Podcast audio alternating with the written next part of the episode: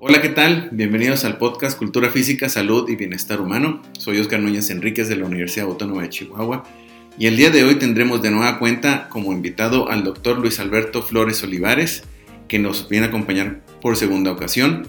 Además, viene a compartirnos su experiencia de una de sus publicaciones titulada Strength in Bio- VO2 Max Changes by Exercise Training According to Maturation State in Children.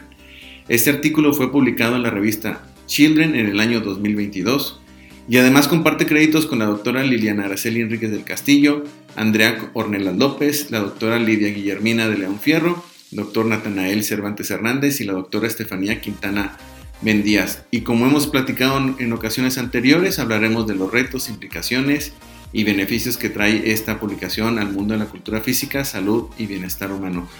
Doctor Luis, muchísimas gracias por haber aceptado la invitación de nueva cuenta. Un placer, Oscar, te agradezco a ti. Oye Luis, eh, dentro de lo mencionado y en la participación anterior que, que ya habías tenido, eh, fue muy interesante leer también cómo hablaban de la maduración eh, con respecto, que es un estado y un aspecto muy importante en la infancia. Eh, pero mencionan en este artículo que eh, muy, muy bien que la falta de actividad física puede afectar el desarrollo, sobre todo del sistema cardiovascular, del endocrino y del metabólico. No sé si nos puedes explicar un poco más acerca de este, de este proceso. Sí, claro. Bueno, mira, más que afectar como parte del proceso de crecimiento, eh, pues todo obedece a, un, a diferentes hitos, eh, estadios, velocidades de maduración. La actividad física se ha demostrado que tiene una influencia, es mínima, pero la tienen aquellas niñas y niños que realizan actividad física. Se lleva a cabo un proceso de maduración biológica, principalmente óseo, más adecuado, más óptimo, lo que permite, eh, entrando a la adolescencia o edades ya un poquito más avanzadas, poder optimizar eh, el desarrollo de los diferentes sistemas y con ello obtener más beneficios para la salud.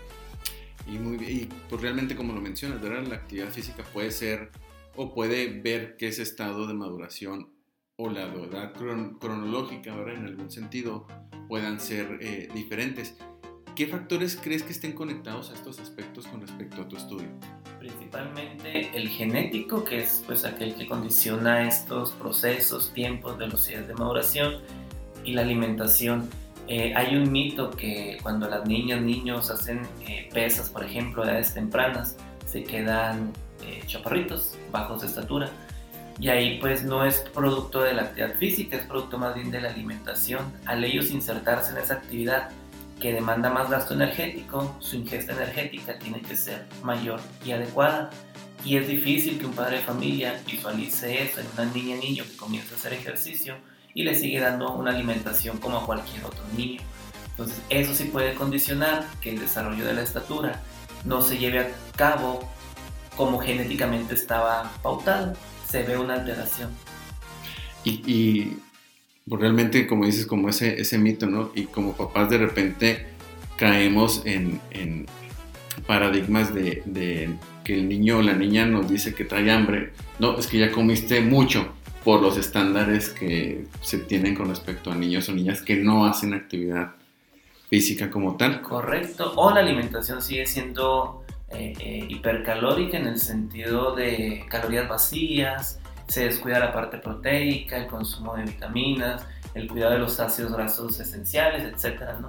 Se sigue dando alimentación como a cualquier otro niño que no hace actividad física. Sí. Y eso es lo que me crecer. Y mucha eh, cantidad calórica no significa este, buena nutrición también. Correcto. En la metodología mencionan algo que el programa o protocolo que ustedes aplicaron eh, fue sometido al Comité de Ética del Hospital Ángeles de la ciudad de Chihuahua. Y algo que como investigadores debemos de considerar eh, pasar por este proceso antes de la implementación de cualquier protocolo de intervención si tiene eh, la participación o algún tipo de riesgo para los participantes. No sé si nos puedas compartir esto acerca eh, de este proceso, sobre todo para los, aquellos que no estén muy, muy familiarizados con, con, el sometimiento de protocolos a comités de ética. Sí, pues con base en la Ley General de Salud en materia de investigación, todo eh, toda investigación sea en nulo riesgo, riesgo mínimo o riesgo por encima del mínimo, debe ser, y se trabaje con seres humanos, debe ser sometida a un comité de ética. Incluso si se aplican cuestionarios para evaluar algún, algún aspecto relacionado, no sé, a calidad de sueño, estudios que no sean de riesgo incluso, tienen que eh, pasar por un comité de ética. Entonces es el primer paso para posteriormente hacer la, pues, la ejecución del, experimento, de la investigación. En nuestro caso trabajamos con niñas y niños.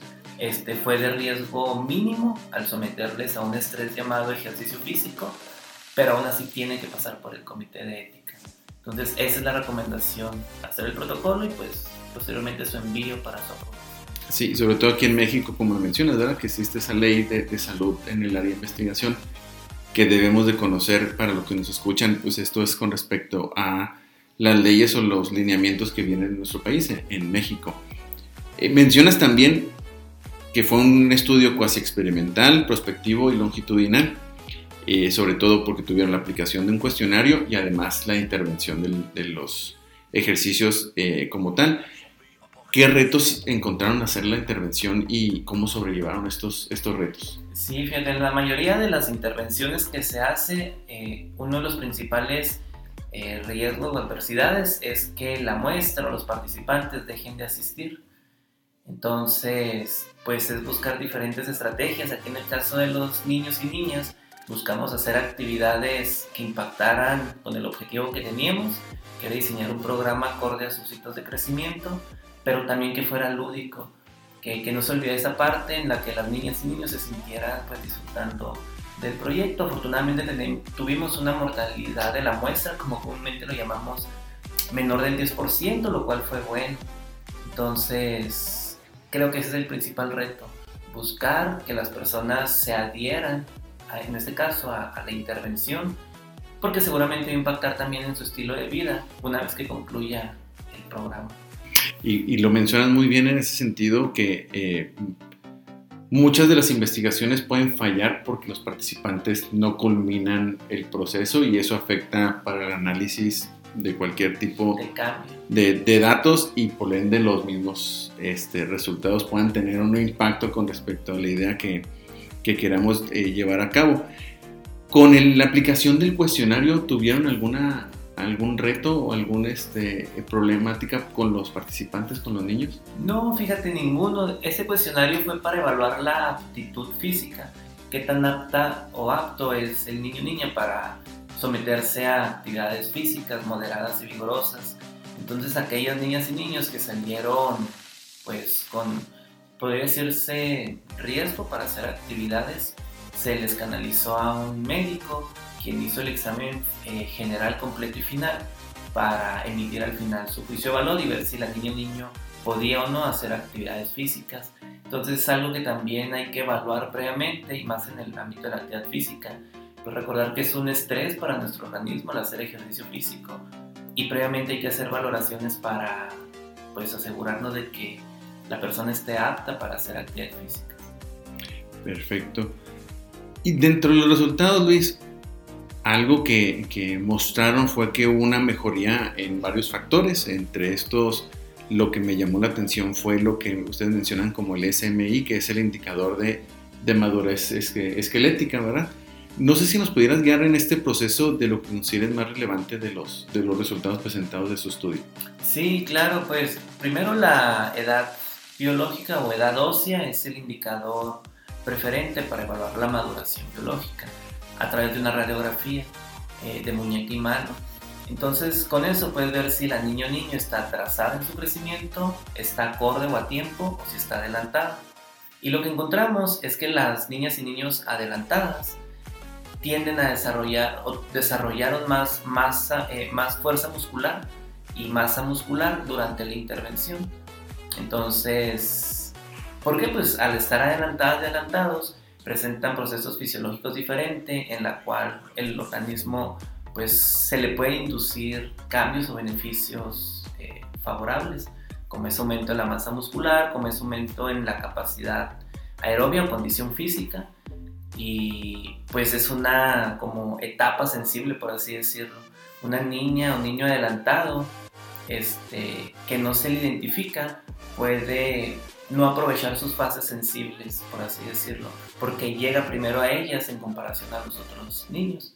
En cambio, un niño atrasado, eh, pues tiene más tiempo para, en su proceso de crecimiento y maduración, hay más tiempo para intervenirle físicamente, solo cuidando esa fase sensible que aún no está listo para cargas de entrenamiento de actividad física altas, porque podría entrar en un riesgo de lesión, dado que su crecimiento pues aún está atrasado en comparación con los de su edad.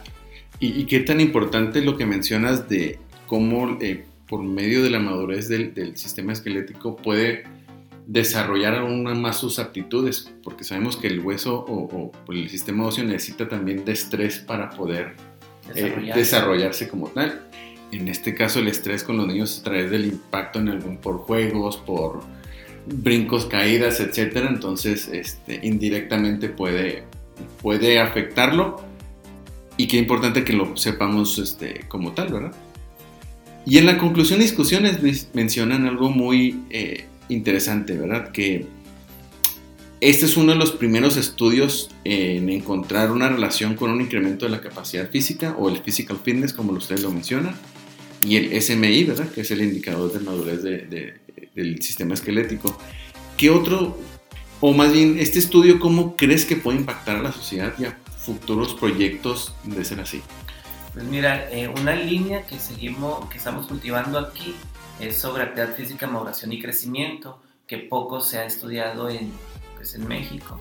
Otros países tienen más pues, desarrollo en esta área. Algo que hemos estado viendo es que en México las niñas y niños tienden a madurar más temprano en comparación con otras poblaciones. Madurar más temprano implica cambios físicos, morfológicos, fisiológicos en el organismo. Y esos cambios pues indican fases de sensibilidad. Al evaluar y considerar nosotros la maduración biológica, identificamos esas fases y con más certeza podemos prescribir actividad física que le genere mejores resultados y que sea más individualizada. Entonces generalmente se trabaja con base en la edad, edad cronológica, niñas de 8, 12, 15, etcétera, ¿no? Pero esas niñas de 8, 12, 15, no sabemos si biológicamente hablando, tienen 7 o 9, o, o la niña de 12 tiene 8 o tiene 16. De hecho, se encuentra en la literatura que en el mismo grupo de 12 años hay escolares que tienen una biológica de 8 y otros de 16. Es decir, en el mismo grupo de 12 años, cronológicamente hablando, puede haber, puede haber una diferencia hasta de 8 años en su edad biológica. Es un grupo muy, muy heterogéneo, muy diverso, cuyas fases sensibles varían muchísimo, cuyas recomendaciones de actividad física deben de ser diferentes. Entonces creo que es, es desde ahí de comenzar a fomentar esa cultura, de conocer más ese proceso de crecimiento y maduración en niños, niños, pues para, en mi caso, eh, o en nuestra área, ubicar esas fases sensibles y prescribir el ejercicio físico pues, más adecuado. Fíjate, yo como educador físico y como maestro frente al grupo que también ha dado clases de educación física, el entender eso para saber por qué la diferencia entre niños de preescolar primaria eh, que existe, aparte del nivel de habilidad, ¿verdad? Que existe todavía una diferencia entre la maduración eh, biológica y su edad cronológica. Es un mundo de diferencia, porque eh, eso te permite como docente tener una visión más completa con respecto a cómo puedes tú intervenir como educador físico ante la adquisición de nuevas habilidades, ¿verdad? Sí, y, más aquí en México, donde hay dos polos. Un polo donde hay una prevalencia de sobrepeso y obesidad infantil alta, pero también encontramos eh, desnutrición o una muy mala alimentación. Niños, niños con una estatura menor a la del promedio. Entonces, en esos dos polos tenemos aún más variabilidad de diferentes tipos de, de, niños, niños que van a responder diferente. Y esto pues va a impactar realmente a la planeación y a la construcción de un currículum adecuado conforme a ciertas características. Y doctor, antes de, retirarnos, ¿hacia dónde te diriges y cuáles serían tus próximos proyectos y cómo podríamos ponernos en contacto contigo de estar interesados para más información? Pues en lo personal, este es trabajar aquí en México, caracterizar el proceso de maduración y de crecimiento y de desarrollo biológico de niñas y niños en la población mexicana, dado que es un área pues que aún no se ha pues trabajado, desarrollado. Trabajos datan de 1990 a la fecha, pero son mínimos. Y si los comparamos con otras poblaciones, este, pues sí nos falta más trabajo en ello. Es eso, es, buscar desarrollar intervenciones que puedan eh, polarizar a la sociedad, en donde impactemos a través de actividad física en las niñas y niños, este, buscar desarrollar clínicas o talleres en materia de actividad física y alimentación en niñas y niños con riesgo cardiometabólico y cómo la maduración biológica influye en ello, que fue el podcast que hablamos la vez pasada. Pues esos son los planes a mediano plazo. Este, y pues me encuentro aquí en la Facultad de Ciencias de la Cultura Física, eh, Luis Flores a la orden, o o vía email lolivares.wash.mx. Te agradecemos, doctor. Así que es lolivares.uach.mx. Doctor, pues muchísimas gracias por haber aceptado la invitación de nueva cuenta. Un placer, Oscar. Muchísimas gracias.